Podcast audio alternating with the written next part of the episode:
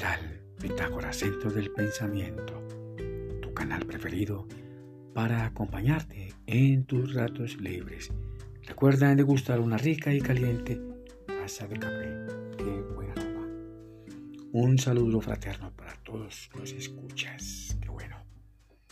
Entramos al episodio número 10. Sepa programar la mente egoica. Nuestra frase del día. Para ser exitoso debes proyectar todo el tiempo una imagen del éxito. Qué buena frase. Ser capaz de crear resultados de los que yo más deseo y generar valores que le interesen a los demás.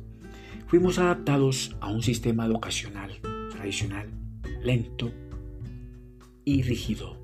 En otras palabras, un sistema de organización y sistematización sin estímulos que generaron una transformación mental no acorde ni precisa por parte del cuerpo de profesores hacia los alumnos. Ser capaces de crear los mejores resultados desde el aspecto grupal. La interacción entre profesores y alumnos mejoró y afectó la calidad del aprendizaje experiencial. Debimos hacer un alto y preguntarnos, ¿qué está pasando? Un aprendizaje experiencial conecta en las relaciones profesor-alumno y que sirva esto de puente para mediar aquella educación tradicional y que sirva en una construcción para nuevos estados mentales de aquellos alumnos, o sea, de nosotros, en nuestra época. Me gustaba coleccionar libros viejos. Siendo muy niño, mi padre me regaló un cajón de madera, bastante viejo, el cual lo adapté en un anaquel y en él guardé aquellos libros viejos que no le servían a mis vecinos. Igual recogí libros tirados a la basura y los llevé a mi improvisada biblioteca. Libros, aunque a veces no sabía de su contenido, pero en el momento adecuado iban a ser ojeados. Ténganlo por seguro.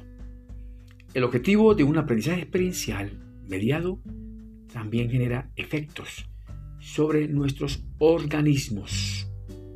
En general, a partir de la programación estructural de nuestra mente, la corrección de aquellos o de aquellas funciones cognitivas deficientes se debe al criterio de la autoplasticidad, entendiéndose como la capacidad de nuestro cerebro de organizarse y automodificarse en cualquier momento. Es decir, en algún instante del estado de desarrollo de la persona a mediar.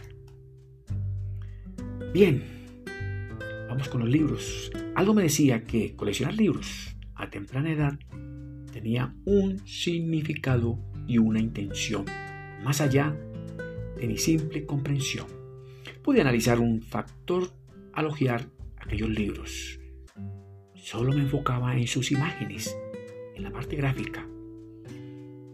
Ahora que investigo estos temas sobre la programación mental, comprendo aquel significado importante que tenían las imágenes y ese papel fundamental que juegan ellas en el desarrollo de la parte cognitiva.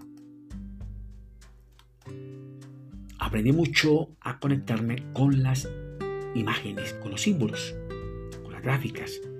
Eso me facilitó aprender por medio de ellas. Sentía gran motivación, muchos estímulos, alegría y la memoria me respondía mejor en los aprendizajes. También de niño aprendí a pintar con lápiz y acuarelas. Mis padres a mis aptitudes artísticas intervinieron y me dieron un curso sobre caricatura. Pues mucho me sirvió en mi proceso estudiantil. Esto explica que las funciones cognitivas son requerimientos de las inteligencias experienciales humanas, en especial desarrollar cualquier experiencia del día a día. Esta práctica me ayudó para el manejo efectivo de cierta información y también la autorregulación de mis organismos, pues también me incliné desde muy temprano a la práctica de cuidar mi cuerpo con ejercicios y comidas sanas. Actualmente practico ejercicios sanos y pasivos. Igual me conecto con la meditación cuántica, el yoga y las pesas moderadas. Hago parte del club de las 5 AM. En otros términos, las funciones básicas cognitivas facilitan el trabajo con cierta información a un nivel mental. Y en caso de presentarse deficiencias cognitivas en las operaciones mentales, la respuesta a los estímulos resulta inadecuada. Y entonces llega el bloqueo en nuestros pensamientos, en nuestros actos mentales. Los estímulos pueden activar o bloquear nuestro cerebro. Durante el día generamos muchos, pero muchos pensamientos, entre ellos un 90% de pensamientos inconscientes y a veces sin valor. Para nada sirven. El lenguaje nos modela día a día en forma consciente e inconsciente. Estamos hablando con palabras y poco utilizamos el lenguaje por medio de las imágenes, de símbolos.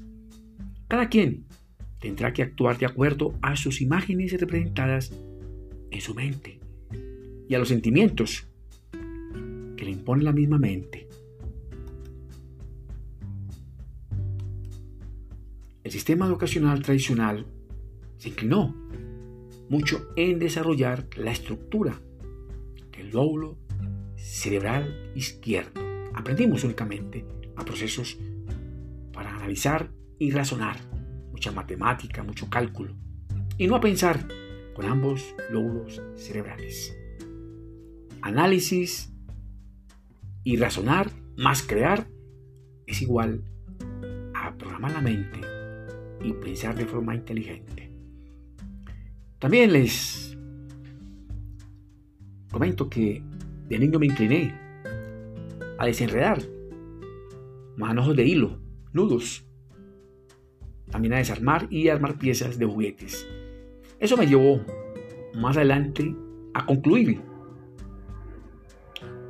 aquella práctica de saber solucionar problemas, inclusive a dar consejos. Y así lo hice y lo vengo haciendo. Esta frase tan bonita, quien piensa en soluciones acertadas y habla en positivo, no se detiene en problemas. Qué bueno. Te deseo muchos éxitos para ti, tu familia y tus amigos. Que mi Dios el Grande los bendiga y los proteja. Nos vemos en el próximo episodio. Recuerda por favor en suscribirte. Gracias por escucharme.